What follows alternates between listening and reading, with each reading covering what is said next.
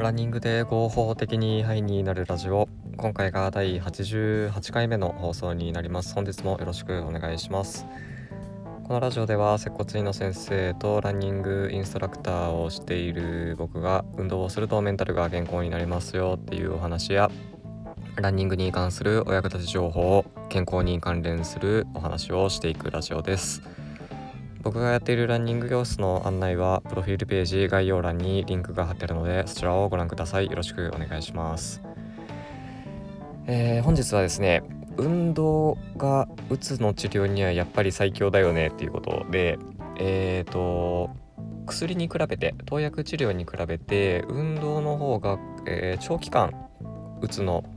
症状を抑えることができる、まあ、まあ、ぶり返さないっていうんですかね、えー、まあ、そういった効果がありますってことをねお話ししていこうと思います。で今回お話しする内容はデューク大学っていうところの研究のお話になります。でデューク大学の研究者の方によれば、えー、投薬お薬ですねお薬と運動では長期的には運動の方がうつに対して効果があるっていうことが分かったそうです。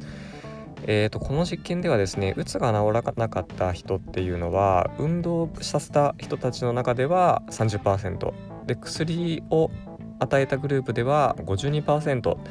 えー、運動と薬両方を試したグループは55%ということで、えー、薬を与えたグループのうちの、えー、約50%半分がですね、えー、うつが治らなかったっていうことになっているんですよ。運動はね、あのまあ、約30%ということで、えー、7割の人たちは、まあ、うつが良くなったっていうことなんですけどというこういうこういう結果が出ているわけです。で、えー、うつの症状が、まあ、良くなったとして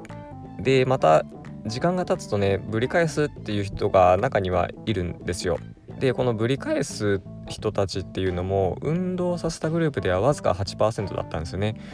でそれに対して薬を与えたグループっていうのは、えー、ぶり返した人たちが約38%いたっていうところですね。えー、薬グループ薬を使って治療したグループっていうのはぶり返す人たちが多いっていうことが、まあ、この研究で分かったということになります。でですね、えー、ともう一個、えーと、テキサス大学の医療センターの研究によればですね、えー、4ヶ月間薬を出されても、えー、治らなかった人えー、そういう人たちに12週間運動させたっていうことですね。でえっ、ー、と12週間だからまあ3ヶ月ぐらいですか3ヶ月間運動させたところうつの程度を測るポイントっていうのが17から10.4に下がったっていうことなんですよ。あね7ポイントマイナスですから えー、結構すごいですよね。7割減ですか70%減ですからね、えー、ということで運動させるとですねうつにもなりづらいなりづらいというかあとぶり返しづらいし、えー、やっぱりこう薬で治らんかった人でも運動すると治るっていう結果ですね、えまあ、今回のお話しした研究では。えー、ということでですねあの運動本当におすすめですね、まあ、こういう気分のね、えー、問題に関しては。